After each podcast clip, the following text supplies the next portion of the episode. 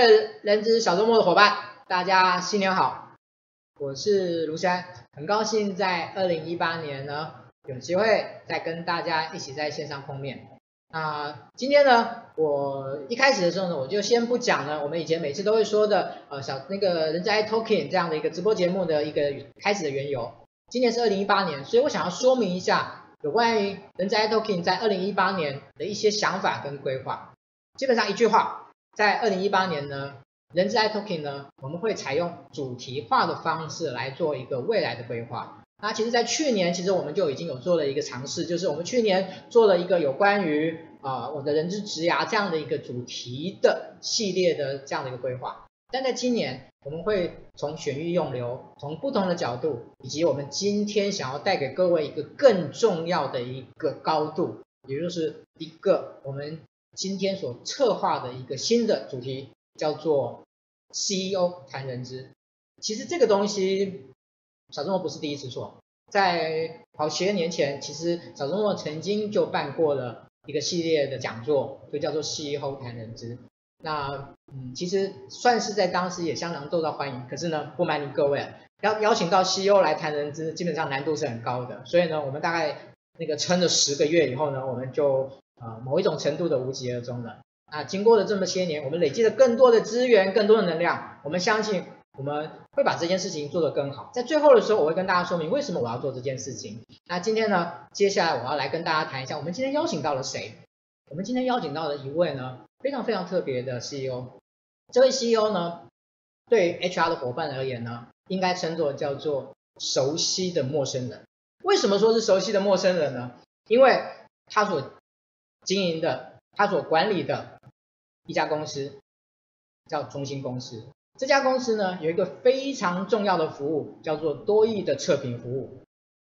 我想大家都知道，多益测评服务在这十五二十年来，对于台湾人之界有关于语言的职能的这样的一种鉴定以及这样的建制呢，其实产生了非常重要的呀。但是我们今天其实不谈这个，未来有机会我们再来谈这件事情啊。但是今天呢，我们希望由他，因为他是一个很特别的一位 CEO。我们这么说好了，我们都说 CEO 是最重要的一位 HR。但这件事情上面，在台湾，我想很多的 CEO 可能并不把这件事情放在心上。但是呢，我们今天所邀请到的这位老师，这位 CEO，他真正身体力行，他在他的整个管理的过程中，基本上充满了人资的思维。他对于人资的了解，他从一个外部的辅助业的角色呢，所提供的观点。我想非常值得我们所有的人资的伙伴来今天听听他对于我们人资的一些看法。OK，我们今天邀请到谁？我们今天邀请到的是前中兴公司总经理王新威王老师，来，大家掌声。好，那其实我刚刚一直讲说，我为什么最后我才讲钱啦？就是其实他已经退休了，但是这两年呢，其实呢，他有一些新的想法、新的做法啊、其实慢慢在启动。啊，所以呢，也许我们呃，在现在呢，一开始我们我们以前其实是不太请那个受访者呢做自我介绍的，但是我想这也不是旧啊，这算是一个现况的做一个 update，呃 update 这样子，所以呢，我们请那个王总，我们来做这个简单的说明。首先我要了解哪一个镜头是，哎，这个这个哦、嗯、好，那么介绍我自己呢，这个事情还挺有趣的。那么做多益测验是西元两千年做起，那么一路做到这个两千零二零一五年，所以我们前前后后做了十五年。那么做了十五年的这个多益测验呢，那么我在这个二零一五年退休。二零一五年退休之后，我就逐渐开始去用更多的角度来观察这个。台湾年轻人的职涯，那么从这个角度一观察下去，我就发现说，哦，这中间还有蛮多的事情要处理的。那么后来我就跟这个世安再度联络，那么我就成立了一个中华民国全球职涯发展协会，也就是我把从一个职位英语标准的角度放大成这个职涯规划的角度，那么。这就是我过去一年来开始这个推动的工作，也有一些趣味。不过那个改天再说。今天这个世安比较关心我呢，对各位人资小周末的朋友来讲，呃，到底总经理是怎么看人资的？那我们等他今天慢慢拷问我好了。哈哈哈，谢谢那个 Ben 哥今天愿意来受访啊。其实那个很多的 CEO 其实可能他们对于去谈人资这件事情啊，嗯，哦，可能真的也许呃他们有一些 concern 对。啊，这个 concern 也许也许待会那个。斌哥也也也可以来说一下，对，好，但是呢，我们今天呢，就照我们目之前这种规划的、嗯、啊，我想有一些内容，我们来啊跟大家做一个讨论，做一个说明。嗯、那我想第一个很重要的一个问题就是说，嗯，呃，就您的看法，您觉得现在 HR 在台湾在面临的一些的一个困境是什么？哦，对，其实应该这么讲，说这件事是 HR 的困境，不如说这件事是 CEO 的困境。哦，哎，那其实 HR 的困境，过去 HR 困境你们自己搞定就好了，不关我们事。可是现在 C HR 的困境逐渐变成 CEO 的困境，这话怎么说呢？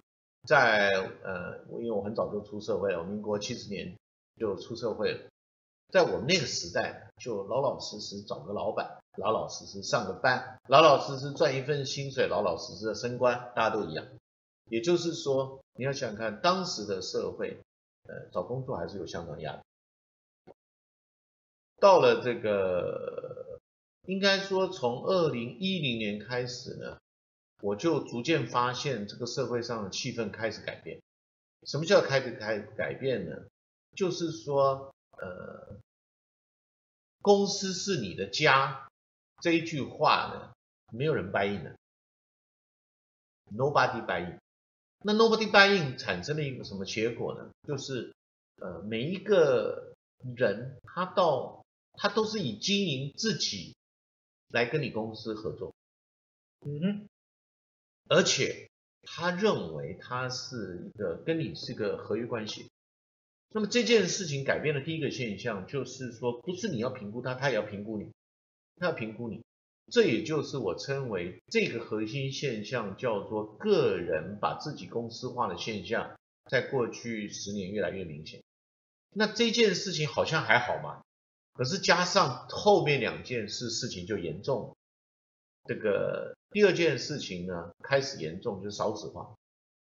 少子化使得我们要需要人才的时候呢，老板开始竞争这个问题。然后，可是呢，再碰上下一个问题，继续搞 CEO 的是什么呢？就是网络化。网络化当然了，大家在网络上常常去看什么骂什么惯老板的啦啊，所以老板不要随便骂人，一不小心被偷录或者是泼上网的话，突然你就发现你招人发生困难。然后，而且越大的企业越容易发生这个问题。因此，现在 HR 的问题为什么变成 CEO 的问题？就是因为。人才的招募跟保留是成为一个企业的核心困境。这个核心困境的更严重的地方在于新的人不来，而比较资深的人员呢，他的技巧呢，快速的不符合这个折旧了，不符合这个会需要。可是薪水呢，他老婆要养，小孩长大，薪水得加。可是他这个他的技能在折旧过程中。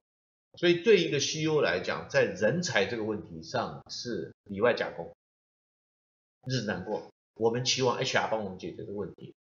会请你们，我不知道你们有没有兴趣了。这是这是我看到的一个核心困境。OK，如果从这个角度来讲的话，在 CEO 的眼中，他应该以面对那样的问题，他应该具备哪些工作的面向呢？你说人资要什么？对对对，刚才刚才那个贝哥提到的这些。对啊，其实我在看这个事情啊，呃，还蛮特别。呃，当然我跟你啦，跟各个人资协会啦、STD 啦、SHAME 我都很熟。那我也看过你们的课表。那你们的课表，在我来看呢，我称为呃专业职能。是啊，专业职能呢，呃，在我来看呢是这个入门槛、入门、入门条件。可是。实际上呢，有另外两个条件是非常重要的。第一个最重要的事情呢，就是搞定 CEO，我称为政治面向上一定要让 CEO 体会呢，我的问题就是你的问题。大部分 CEO 平常都觉得 HR 不存在，觉得他们只要发薪水就好，别来烦我。啊，我要我要管业务，我要管这个产品，我已经管得头昏眼花了，我哪有时间理你？可实际上不是这个样。所以在我来看，第二个面向就是 HR 的政治能力非常重要。啊，那么第三个能力呢，我称为跨界能力。为什么我称为要跨界能力？我所谓跨界，就是它在功能上的能力，就是说现在呢，呃，一个公司要招募专业人才，专业人才分多多种。那你怎么样跟不同的圈圈发生关系？这种跨界能力呢，在我来看越来越重要。可是，一旦你拥有专业能力、这政治能力跟跨界能力呢，一旦你拥有这三个能力，你才能够跟 CEO 真正的沟通。因为我称为你对公司的策略是可理解的。我这么看，我有讲太夸张。不夸张，只是呢，我以前常开玩笑的，就是 HR 要学的东西真是多啊。对啊，对啊，可就是可是，呃，HR 在政治上，呃，在公司的内部政治上，大部分时候都是边陲部门，因为呃，老板第一关心的就是业务部，钱给我，啊，第二个是产品部，你产品搞定吗？啊。那通常这两件事搞完，他已经精疲力竭了，他没有时间。所以 HR 的时候，通常是劳基法公布的时候，他会关心一下。可是实际上不是这样，因为其实在我来看，HR 跟组织是密切相关的。那台湾如果不面对这个问题，其实公司很难处理。可是反过来讲，HR 要帮公司面对这个问题，似乎又力有未逮。所以，在我来看，这个 gap 正在快速扩大中。好，我我讲今天这个 gap 呢，其实就是我们希望从 Ben 哥的口中，从王总的口中呢，给我们一些解答跟一些建议。嗯、这是我们今天的。但是在在继续下来之前，有一件事情先跟大家说明一下，就是您如果觉得今天这样的一个节目非常难得，请你呢赶快的分享给你自己的朋友。哦，这些不是你自己看就好了，赶快分享给您这个这个周遭的 HR 的朋友。那如果说您有一些问题，在后面的过程中呢，想要问问 Ben 总，想要问问王总，那也欢迎您赶快呢提出来，我们待会呢，在这个中间的访谈的空档中呢，我们就会尽快的回答你。好，谢谢，这个是要请您帮个忙的部分啊、哦，那个让更多的人能够参与进来，我想呢，会让更多的力量能够汇集在一起。嗯、好，我们在做是一个收敛，好吧？王，那个那个 Ben 哥。如果真的要把它收敛成一个 CEO 最期待 HR 做的最核心的事，到底是什么？讲白了啊，讲白了就是我给你一个，你帮我找一个合适价格而有用的人。最核心，其实对 CEO 来讲，就是因为他找不到要用的人。那那不是 Hunter 吗？呃，对，那是 hunter 没错，可是对 CEO 来讲，那是 HR 要去处理的。OK，这不 CEO 不在任不在这个范围之内，所以呃，我现个人认为啊，HR 最核心的一个能力就是能够对组织做一个客观观察。嗯哼，他如果能够对组织做个客观观察，他能够预判。接下来的人力困境，这个对公司而言最重要，因为在过去我认识非常多人资长，那么他们在跟我讨论问题的时候呢，我我不常听到他们讨论这方面的事情，他们讨论很多人资内的专业，呃，现在人资的困境，可是我常常跟他们讲，我说话不要这样看，我说你能不能预判？现在这个组织将来发生什么问题？你你从组织来预判就好。你要从组织来预判，那么这时候你对这个 CEO 的这个贡献就大，就大。那可是组织的预判这件事情呢？呃，事实上 CEO 心中是永远都在徘徊这个问题。组织的，那么举例来讲，行销部门。跟业务部门要分开还是要整合啊？在这个时候到底应该怎么样？那我们其实现在台湾我们看到很多公司啊，产品部门挂帅啊，行销部门放在后面。那可是，在很多现在未来十几年来看，行销部门如果跟业务部门或者产品部门整合的不好，问题很多。那可是每一个企业它碰到的组织问题是不一样。那我举例来讲啊，如果你是服务业，那我可以预判未来五年这个一线第一线的这个人手肯定大量不足。那你如何处理这个问题？OK，所以你必须要先注意企业人才招募品牌这个问题。那这个问题是因为组织问题兴起的。那你跟公司讲说，小鬼正在消失中啊，你。如果不预先在他们心中留下良好的印象，我们组织会发生问题，人才招募不足。啊，你可以看最近这个呃，全家在这个人才形象上面快速前进啊，Seven 就比较在人才形象上遭遇了一些压力。哎，可是这个是个组织问题啊。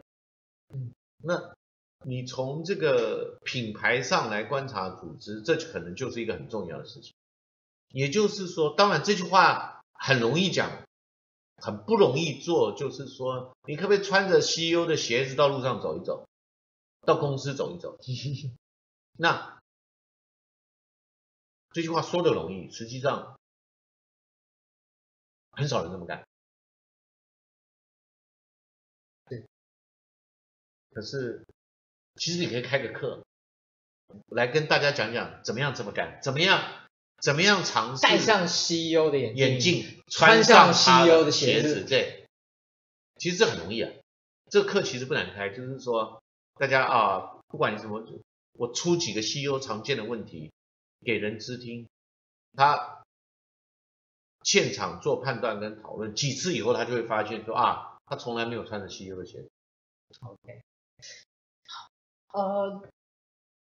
我们刚才在提的是一个 H CEO 怎么样对于 HR 的这样的期待，嗯，但是我觉得其实我自己在在很这个跟跟很多 HR 在这个互动的过程中呢，其实我反而发现到 HR 有一件事情其实一直很害怕，嗯，就是有关于对 CEO 的期待的管理这件事情，嗯，就是他怕他表现的太 over 的时候呢，可能会让 CEO 对于他的一个工作的表现呢，有绩效呢，以及对公司的一的的这种效益之间呢，产生过大的一种期待。嗯，这这件事情，嗯，您您能够了解我的意思吗？我了解，我我其实跟你讲啊，有一个人决策速度很快，我们有两句话可以讲他，第一个叫果断，第二个叫鲁莽。那是，这都是快的意思嘛？是，一个叫果断，一个鲁莽。什么叫？结果对的就叫果断，结果错了就叫鲁莽，这是这是倒果为因论的。OK OK。那同样的，你刚才问我这个问题也是一样的。其实，呃，做一个人资要不要积极，你得先看西欧的政治倾向。举例来讲，我们假设你是公司人资第二把手，啊，你去闻一闻。你们人资长呢，到底在公司里面是红人还是做墙角的？如果他是做墙角的，你别抢出头，少干点才会赢。这这当然这就很奇怪了，就是说做人资的的得罩子放亮一点。如果 CEO 期望多的时候，你才往前表现，就像我刚刚讲。有的 CEO 已经感受到这个问题，他希非常希望从组织面来解决这个问题啊。我刚好前两天跟这个一位人资界的朋友，他在跟我讨论他们公司的工会的问题。啊，我说这个问题总经理一定很关心啊。他他总经理超关心这个事情。我说你怎么处理？他说哦，我们要对工会的鹰派跟鸽派采取不不同的谈判策略。啊，我说就要小心啊。他说为什么？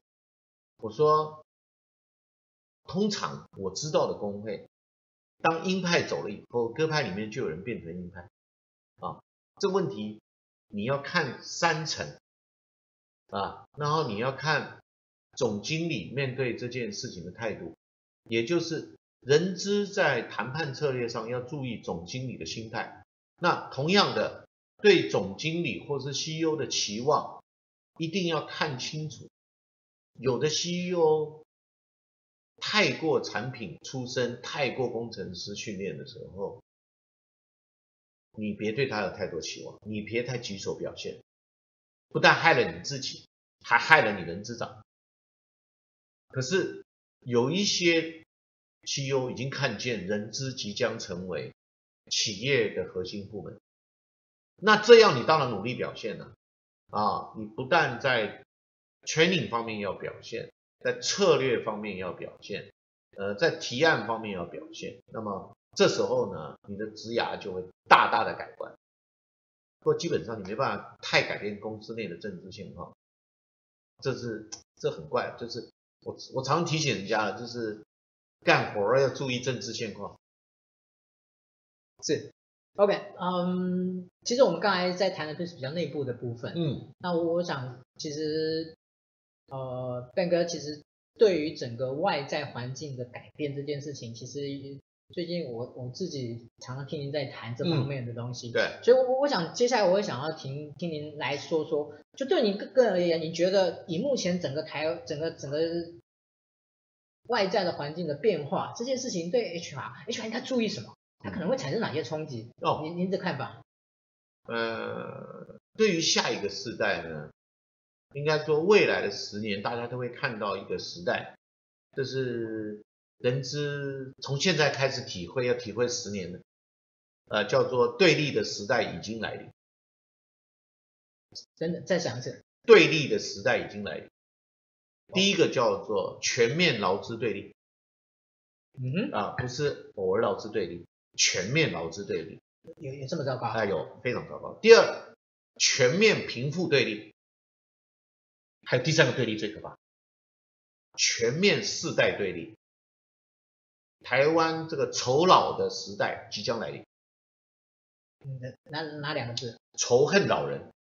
中国即将从敬老社会变成仇老社会，十年之内就发生。所以人只要记得这三个对立。OK，我们刚才提到第一个劳资的对立。对。第二个。贫富贫富的对立。第三个。世代的对立。世代的对立。三大对立是。呃，所有人之人，包括政府，都要面对的这个对立。对，这三个对立的话，它它产生什么样的影响？哦，好，很简单嘛。劳资对立影响是什么？这个很明显，劳资互信下降嘛。是。贫富对立是什么？你抢钱，然后就是你偷钱，啊，就这个这种对立就会造成。各自退缩，因为整个社会是同温层社会嘛，所以呃有钱人有钱人就同温了啊，你会看到，可惜可惜大家上有钱人的 line 不不多，你看有钱人 group 里面去就是另外一种说法，对，那你要看这个呃中低薪阶级有另外一种 line group 就另外一种说法，对不对？那而世代对立这件事情呢是。大家似乎觉得有，可是好像没发现。那其实我在看这件事情，那速度来的既快又猛。对啊，因为刚好这边有小孩，等下就可以问他们，对不对？对不对？我我对他们很好。你不是老，我才是老。我六十岁以上了，你要看他们这个二十五岁以下跟六十岁以上，他他们的情绪会越来越强烈。OK，可以再多多说一点吗？哦，可以啊，可以啊，我那这这个很新鲜的一个一个话题。不，举个举个例子来讲嘛，就是说，好像解决了公教军公教年金，就解决了全部的问题，对不对？当然没有啊，请问年金议题里面最大议题是什么议题？是劳保年金。财务情况最坏的是什么？是劳保年金。有没有人要提劳保年金？你提看看，一提。这事情好，那马马上有一件事情就要发生了，就是说，呃，年金的请领年龄啊，呃，五十五年次的是六十一岁，请问我的请领年龄是几岁？我五十八九岁就可以请你了。是。然后也就是说，越越来的话，你的可请你年龄是越往后嘛。是。可是实际上，呃，现在目前能够工作到的年龄，大部分男生啊，能够做到五十五岁就做不到了，做就没有工作可以给他做了，或是他降级降的很厉害了。那好，可是现在五十年次的人，他几岁才可以领年金？我可以告诉你，目标就是六十五岁。那请问对面那个二十五岁的几岁领年金？七十五岁他要不要杀人？没有，你问他，你七十五岁才领年金退休，你要不要杀人？对不对？那你说，那为什么那些老人当年是五十八岁就领了？那老人那个时代国家有钱，那关我什么事啊？是会有很多情绪，这些情绪，呃，很快就会出现了。就是说，呃，拜托老人不要来烦我们。可是会产生一个很大的现象，就是说，五十岁以上的人是台湾未来票最多的人，因为小孩票少，我们老人票多。四十五年次有多少人？四十五万人。四十五年次到。五十年次，现在还活着有多少人？两百多万人。我们要支持老人福利还是支持小孩福利？支持老人福利。在美国就发生很多现象啊，这个地区的小学议会投票废校。我们这区不需要小学，请我们养那么多老师，我们老人缺钱花。来，那每就是这些议题，你们现在还没有看见。当你看见这个议题的时候，那个投票的时候就会非常明显。老的投这这个这个方向，小的投这个方，在公司里面也会发生类似的问题。所以，在每一个议题上，因为大家现在整个社会是个人主义导向，因为我们受了这个嗯这个美国的影响，我们是个人主义导向，我们不是群体导向。是，当你不是群体导向的时候，所有投票是以利益导向。那当你利益导向投的时候，就是在美国已经出现这个现象了，整个。整个中西部的平均年龄远高于两岸呐，两个海岸，东西海岸的平均年龄远低于中间，所以你到西岸，你到 L 去会问说，怎么会发生这种什么事？他说那中西部都是笨蛋，请问中西部都是笨蛋吗？当然不是，中西部是符合他的利益啊。至于你们加州的人穷死找不到钱，那你家的事，我这边要先补助。所以，所以这种。因为议题累积出来的情绪，在未来十年快速上升。OK，好，我我想从刚才那个变哥的一个说明里面呢，其实对立这件事情，我想最大的，不管是怎么样，对 HR 而言。其实我们期待的是某一种的调和，某一种的在某一种的调和圆融的过程中，能够促进企业的成长。嗯，所以对立这件事情变成了我们不得不去面对的一个很严重的现况跟未来。那是人之最大的存在必要性，能面对、能处理对立，就是你的价值，就是你的价值。习惯对立，安排对立，你才有饭吃啊。那饭不是给别人吃，是给人吃吃的。这这是一个很有趣的说法。是，OK。好，那个接下来呢，我们要谈的还有几个还蛮重要的问题哦。嗯。呃，上次我有一次，其实我们在去年八去年的七月的八周年庆的时候，其实有邀请那个 Ben 哥来做一个短讲。哎。那他在里面提到了一个很有趣的，他叫拍型 HR。对。那。什么是拍型 HR？嗯，我们其实有听过了，拍型人才啊，什么之类的。对。但是呢，套用在 HR 这件部分的话呢变哥哥给大家说明一下好不好？什么叫拍型 HR？好，我讲拍型 HR 呢，还有呢，现在流行另外一个说法叫斜杠 HR。哦。哎，拍型是在一个屋顶下的两个功能，斜杠是两个功能是有点不同的，有点不同。那我们首先讲这个拍型 HR。拍型 HR 的第一个核心概念呢，因为大家都是人之人，其实我上次在八周年的时候聊天就聊过这个问题。我问现场的人之人，你十年后还在人之圈，还是十年后你不在人之圈？有一半的人说他不在。当时，我当时在研究，哦，我说那不在的时候呢，那你要记住，人资是你的母语，那什么是你的第二外国语？啊、哦，那最简单的，非常特别的是，大部分人知呢，Excel 都还学得还不错，Excel 学的还不错，哦，那你就顺着 H Excel 这条路啊，枢纽要学会啊，再来 Excel 相关的 database 要学会，再来你是一个广义的资料整理专家啊，就是你从 Excel 往 data specialist 这条路你可以去，那我就称为你是拍型啊，你并不是当初学 Excel 是为了发薪水嘛，算年终奖金嘛，那不就这样吗？别这么看，别这么看，你把这一个公司已经付钱叫你天天做的事情，你把它精益求精一点，这个我称为呃你的利用母语产生的第二外国语啊。当然，第二现在流行什么线上面谈呐，呃数据化这个 database 啦，网络工具啦，哇啦哇啦一大堆，好。哎，那你也可以啊，你要去思考数位工具应用啊，简易的数位工具应用，例如咯，啊，例如这个思安找了一些同学来做直播咯，他们以后就自己标直播专家某某某，然后曾经做过二十场直播，这不就拍型人才了吗？他也是自媒体专家啦，这不就拍型了嘛？也就是说，所谓拍型。就是顺着你现在的功能，把这个东西附加五倍。可是这个五倍呢，你必须要有个概念，它的应用必须在非人知领域可以应用。如果你有达到这个概念，你就拍了。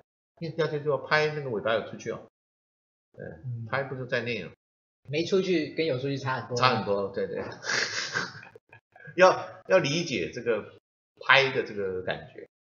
OK，如果从这个角度来谈的话，对于 HR 的整个发展的路径跟职涯的这个部分呢，我们先我们花比较多一点的时间。嗯、这个我想这个是是 Ben 哥这这一两年非常，就是您看到他们应该怎么怎么做。其实这也是我们很小周末很关心的一件事情，就是关于 HR 的职涯、嗯、HR 的工作的转换，HR 他一定要一条路走到底吗？呃，我应该这么说。呃，绝对不要假设 HR 一条路做到底。呃，HR 一条路做到底的人就没办法做 HR。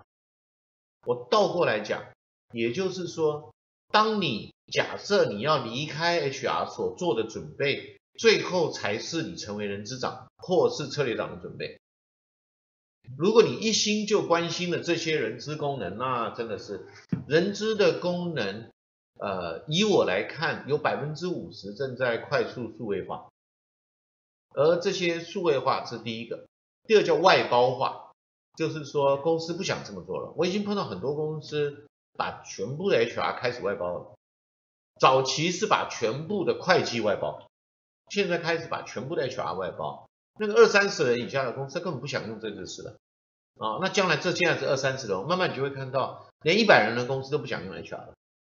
啊，为什么呢？大家要记住，劳资对立，劳资对立使得企业主应付这个问题呢，疲于奔命，疲于奔命。好，那回到刚刚来讲，那么所以做一个 HR，你的职涯，那我们举一个最简单的啊，这个很多很多心理系的到 HR，对不对？啊，心理系的到 HR，那 OK，那你在咨商的过程中，你有牵涉到职涯咨商。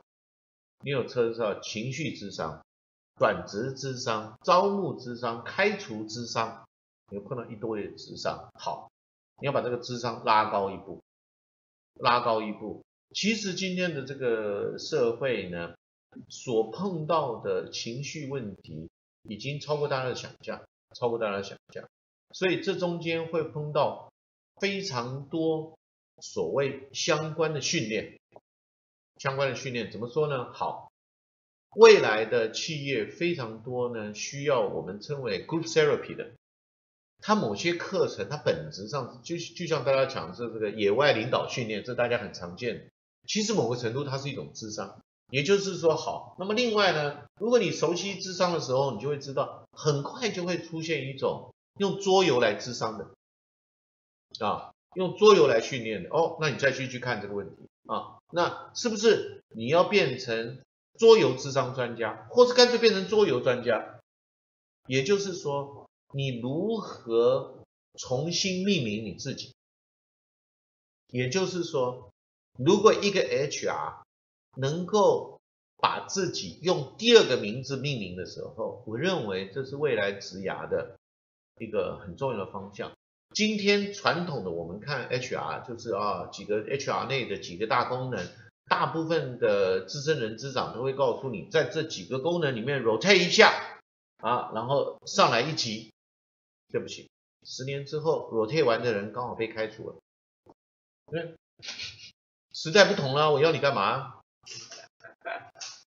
我要你干嘛？所以，所以我应该说，在三个对立的时代是人资最好的时代，因为上一代的人资 not prepare for 对立，他没有预备好面对对立。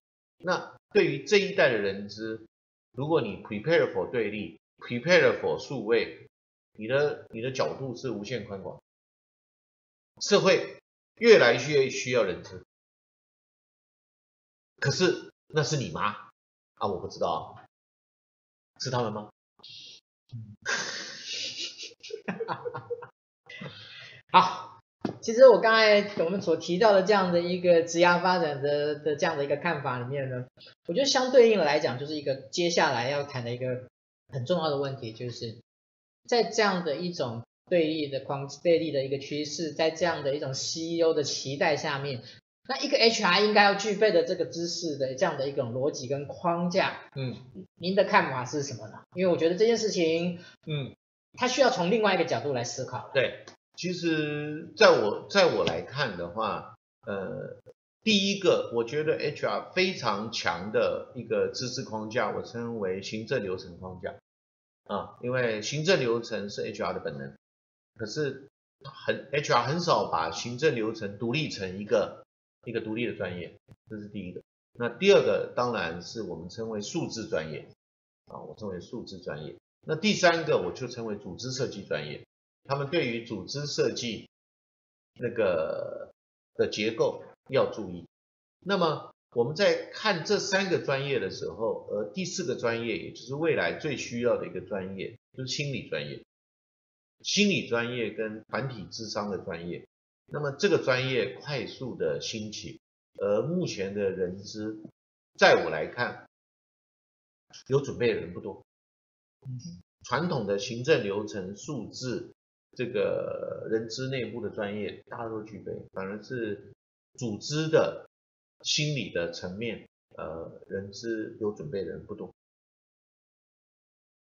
哦，在知识框架的部分，我们可不可以再谈的更更细节一点？嗯、就是一个 HR，您您认为他们所他所应该要能够去配合刚才所这样的一种挑战，这样的一种趋势。嗯，那他在整个知识的学习的层面上面，他应该更落实到哪些层面会是更更更恰当？嗯，好，我刚才有几个几个理解啊。我想，呃，未来第一步要，我个人现在认为，呃，很重要的一个在台湾蛮不重视、不受重视的一个知识框架，我称为这个组织设计。组织设计。组织设计。那么第二个，我认为跟组织设计非常有关的呢，就是这个我们称为角色，就是角心理学有很多派别。对，心理学有很多派别，那么这个荣格这一派是比较重视角色的。那么从从角色心理学来来理解职涯发展或是个人发展，这个是我认为第二个人资需要的这个素养、知识、知识框架。对，嗯，是那个。其实人格这个部分，我想可能相对 HR 可能比较熟悉一点，嗯，但是我觉得刚才您提到说有关于这个就是组织的这件事情上面，嗯，HR、CEO 跟组织这三个这三件事情，您您会怎么看？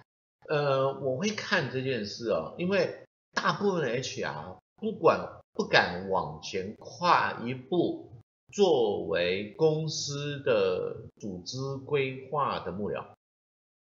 因为过去这个部分，呃，在台湾谈组织的人呢，好像你野心很大，所以一般人资长不愿意谈这个问题。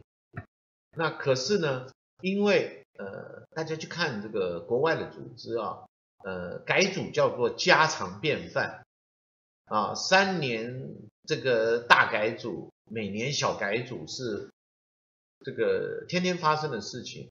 可是大家觉得改组没有这个逻辑吗？不，其实国外公司在改组的时候是有相当多的逻辑的。这个逻辑通常是我们称为。呃，策略与组织的关联性，就是说，当你产品变动了，你的策略变动了，你的组织要顺着这个一路变动。那台湾呢，大部分都是组织不变动啊，然后试图去改这个策略跟产品，所以常常的失败是因为没有从组织的观念去看策略跟商品，硬把。新的策略跟新的产品塞在旧的组织里面，它不 work 的，它不 work 的。其实大家看这个上一期这个大润发中国区执行长他讨论的大润发在中国一定要卖掉的原因，其中就是组织设计上没考虑。那篇文章很特别，建议大家看看。还有十二字真言，看不懂、想不透、做不到，还有三个字忘。对，还有三个字。对，还有四句话，看不懂、想不通、做不到。到底另外三个字是什么？我想不起来。OK，好，我我讲今天真的很很很谢谢那个 Ben 哥。嗯。其实我们今天算是后面有点聊开了。嗯。好，就是把一些东西，但其实那个如果各位有发现到呢，其实我是挖了几个坑给。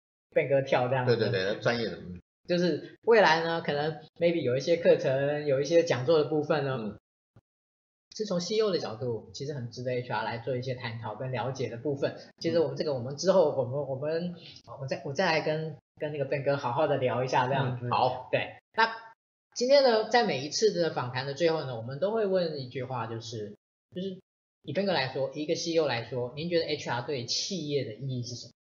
呃，有两个不同的面向。第一个我称为最 fundamental、最基础的一个意义，就是用呃最合适的价钱帮我找到最有用的人。因此，其实所有 CEO 对 HR 的第一个概念是拜托帮我找到一个最有用的人。可是我们心里面真正想的事情是拜托给我一个好的可以 function 的组织。CEO 心里面真正想的是给我一个可以好好方训的组织，可这句话很少 CEO 放在嘴巴上。为什么？中国人很忌讳谈组织，中国人是地盘跟阶级非常敏感的一种民族。谈组织呢，要么就是你想对付我，要么就是我要对付你。中国人想到组织，想到的是斗争。是它跟策略的呃连接性低，跟斗争的连接性高，所以它是个政治议题。可是 CEO 心里是在想这个问题，所以如果 HR 来经常谈这个问题，他会觉得很好。对，那有罪我都都怪你身上。如果大家对改组有意见，那都人事长提的，把他干掉。哈哈哈哈哈！您挖洞给我们跳就是是是是是是。不过熟悉这个议题。至少你心里面不断的演练这个议题是有必要的，或者是经常看国外的改组的这个文章，组织转型、组织改造已经是迫在眉睫的大议题。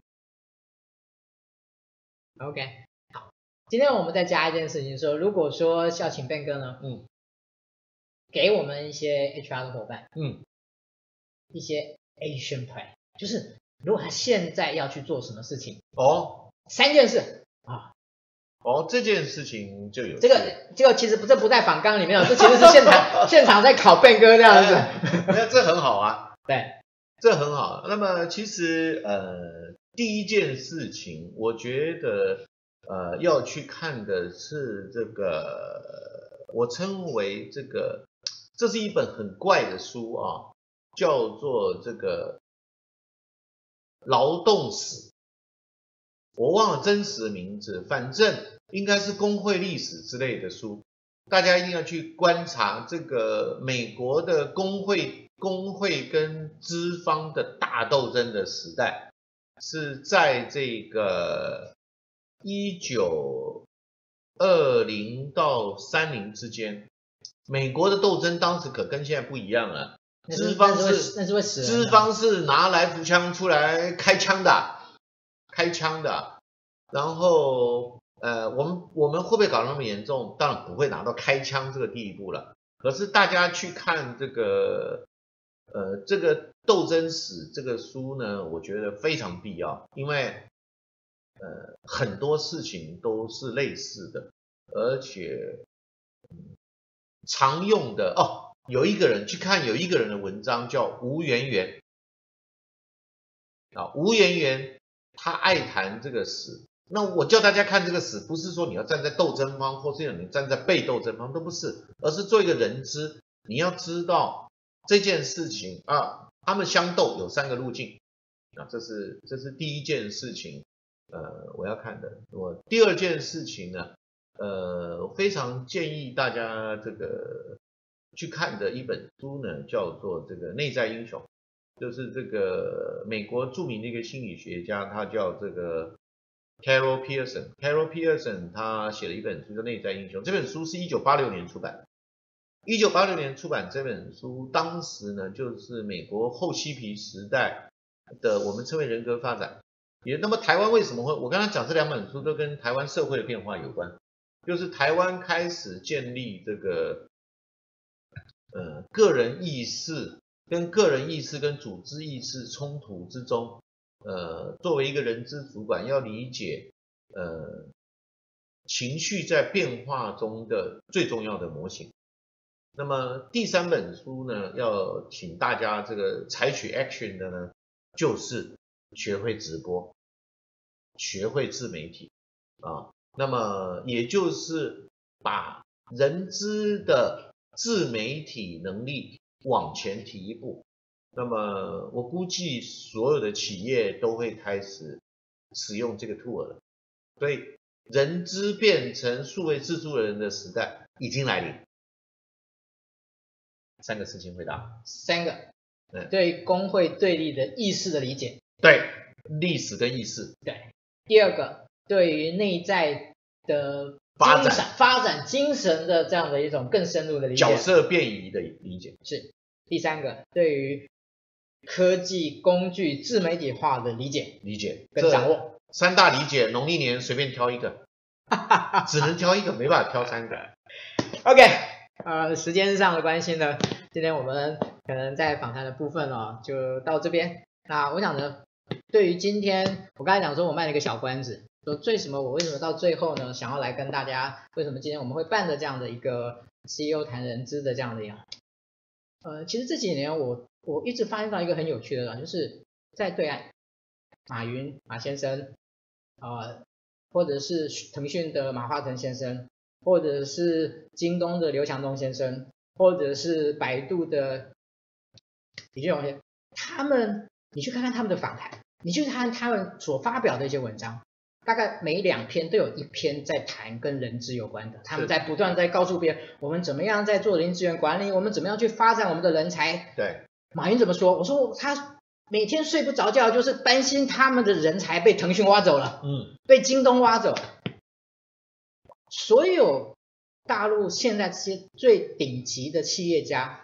他们都把人力资源作为他们一个非常重要的战略关键，战略关键来不断的阐述、不断的说明，他们是最好的企业人才的一个 sales。对，他们要网络最好的人才。但是相对于台湾呢，我相信我们大概很难在台湾的报章媒体上面去找到哪一位 CEO、哪一位有名的 CEO 来谈他们对人资的看法，来谈他们。基本没有。其实我真的觉得。这真的是一件很特别的事情，但是我不想去怪别人，所以呢，我就突发奇想，我说 OK，他们不谈，那我们找他们来谈总可以吧？对对对对对对，他不主动谈，你把他叫来谈。对，我们再找来谈啊。好，也许我们现在没办法找到那么堪长高的，但是我们努力，我们来看，我们能够找到那些对于他也许经营企业还没那么大，可是他对于人力资源的管理，他对于企业的这件事情上面，他有很大的、很深刻的琢磨跟思考。我想要从这个角度，能够提供 HR 更深刻的对于人力资源在企业中、在老板眼中的理解跟掌握，这是我们想要做的这件事情。啊，感谢今天我们有一个很棒的开始。我想今天变哥真的是花了很多时间来准备啊，他整个的内容啊，套一句对岸的说法，就是真的是很开脑洞，很开脑洞。好，OK，所以呢，真的未来我想我们还有机会再见到变哥啊。今天呢，真的就谢谢 Ben 哥给我们带来这么丰富的内容。那我们今天的访问呢，在 Ben 哥的部分就到这边告一段落，谢谢各位，谢谢，谢谢，谢谢思安，大家晚安。好，那。接下来呢，要跟大家说明一下呢，就是我们后续的活动的部分。那后续活动的部分呢，有个地方要先跟大家讲，我们明天晚上啊，明天晚上我会我今天晚上会再补播，就明天晚上呢，我们会有呃创造力领导的一个年度的一个谢师宴啊。如果说您有参加，您有兴趣来参加，我们都欢迎您来跟大世珍老师一位呢，每个月花一天的时间，努力来指导我们，改变我们。能够让我们产生系统学习的一位很棒的老师，让我有机会来跟他做一个接触。好，这是明天晚上的事情。那接下来的部分呢，可能在后续的部分，我们其实还有很多的活动的话，慢慢慢慢我们会开出来。其实我今天又谈定了一场一场很棒的一场演讲，只是呢，我今天有点忙，所以我还没有把它开出来。这样子，我会尽快的把它，我尽快把它开出来。那接下来我们要说明一下，下个礼拜，下个礼拜一的晚上，我们邀请到谁？下个礼拜一的晚上，我们邀请到大家都非常熟悉的一位老师邱昌木老师。邱昌老师是大家都知道，他在 HRD 的领域呢是一个非常深厚、非常丰富、非常有创造力，成为我们很多人的老师。但是呢，我今天回追本溯源呢，在下个礼拜我们请他来谈一个什么是 HRD。在现在这样的一个经的一种变动的社会里面，HRD 应该要具备什么样的内涵？这是我们下个礼拜邀请大家来谈的，欢迎各位下礼拜准时的来收看。那最后，我们还是要谢谢啊新网红直播工作室给予我们的一个技术指导，让我们每一次都能够呈现出最棒的内容给大家。嗯，OK，好，这是人资小周末，人资爱 Talking，在二零一八年。首场直播的节目，希望带给各位在未来的一年里面一个崭新的开始。我是卢思安，很高兴在网络上跟各位见面。我们今天的直播就到此告一个段落，谢谢各位，谢谢。